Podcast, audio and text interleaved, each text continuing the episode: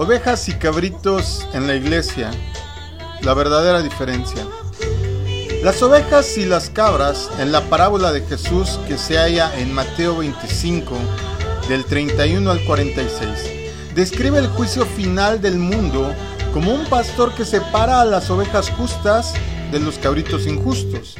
La forma en que el pastor distingue entre los dos grupos es examinando el amor sacrificial el amor que va más allá de la lógica, el amor que va más allá de lo políticamente correcto o la etiqueta moral, eso es lo que él analiza y tal cual se ha mostrado hacia, como él lo menciona, uno de estos mis hermanos. Veamos cómo lo dice en Mateo 25, verso 40.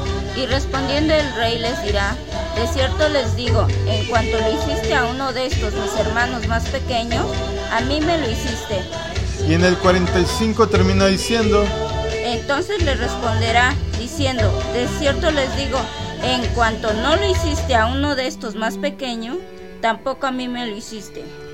Podríamos hacer un comentario final sobre el pasaje Amigos míos, la única diferencia entre las ovejas y las cabras, según lo que alcanzamos a percibir en esta porción de la escritura, es lo que hicieron y lo que no hicieron. Estas palabras deberían de sacudir nuestra hipocresía. ¿Cuántos cristianos profesantes están lejos de Jesús? ¿Cuántos afirman amar a Jesús, pero no aman como Él?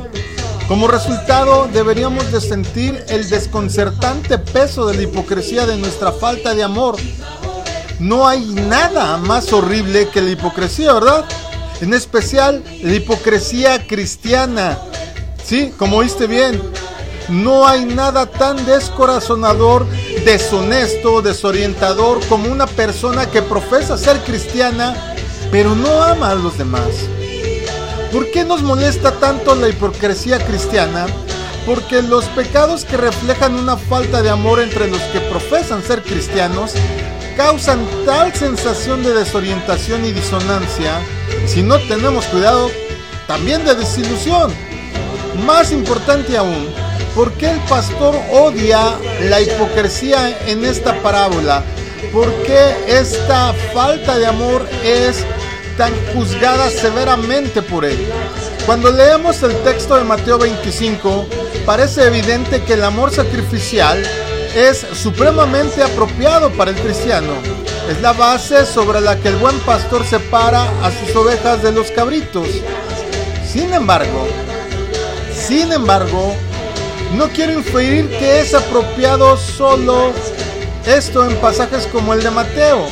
Lo vemos articulado a lo largo del Nuevo Testamento. Jesús declara, por ejemplo, lo siguiente en Juan 13:35.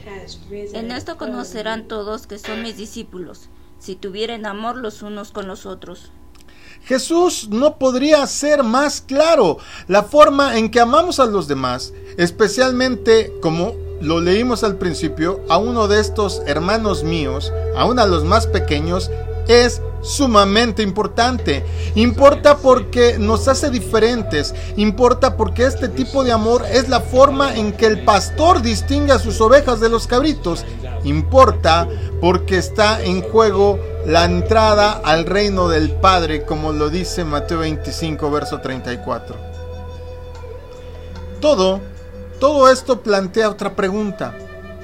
¿En qué sentido, en qué sentido es que la entrada al reino está en juego. Si no podemos hacer algo para ganar nuestra salvación, ¿por qué Jesús dice todo esto en Mateo 25? En otras palabras, y para que me entiendas, ¿cuál es la verdadera diferencia entre las ovejas y los cabritos? ¿Será solo el hacer y el no hacer? La única diferencia entre las ovejas justas y los cabritos injustos no nada más es en lo que hicieron o dejaron de hacer, la diferencia no está simplemente en las características externas.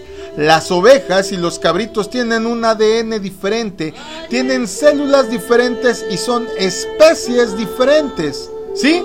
Existen diferencias externas entre las ovejas y los cabritos. Sí, podemos distinguir entre los dos basándonos en esas diferencias externas.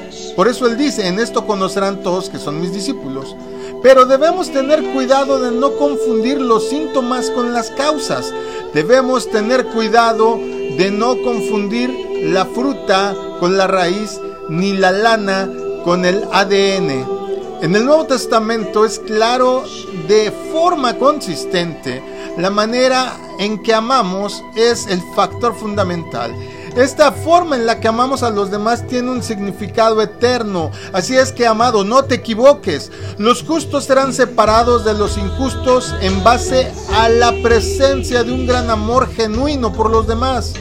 Sin embargo, este amor sacrificial no es la causa de una nueva naturaleza justa, más bien es el fruto inevitable de recibir esta nueva naturaleza. El amor sacrificial es la verdadera lana que distingue a las ovejas de los cabritos. Tener lana verdadera no te convierte en una oveja, pero ser oveja hace que tengas lana verdadera. Tener amor verdadero por los demás no te hace cristiano. Pero si de verdad eres cristiano, tendrás amor verdadero por los demás.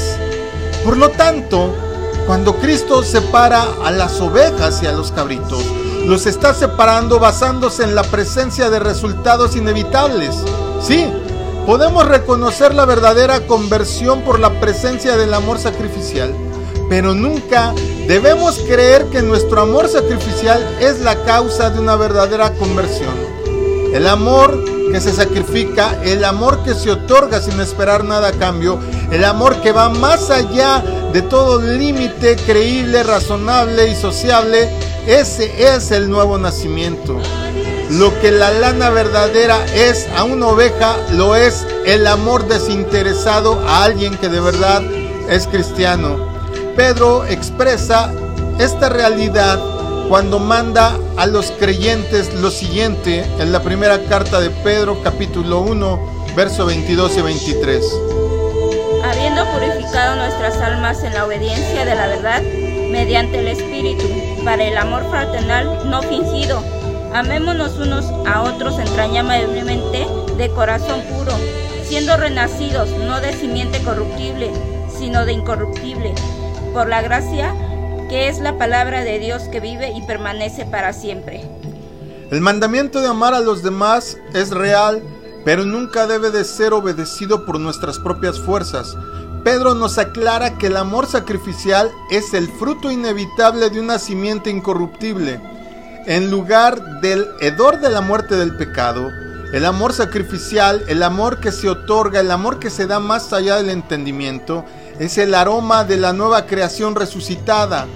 En lugar de los harapos manchados de suciedad del Hijo rebelde, el amor sacrificial es la hermosa túnica que se ajusta perfectamente al Hijo pródigo que ha regresado.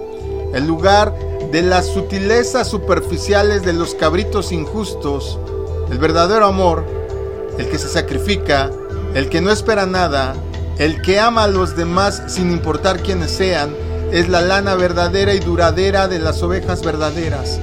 El lugar de las flores marchitas que crecen de las raíces podridas de Babilonia, el amor que se sacrifica por su prójimo es el fruto hermoso, eterno e, e inevitable de una simiente incorruptible. Que Dios te bendiga.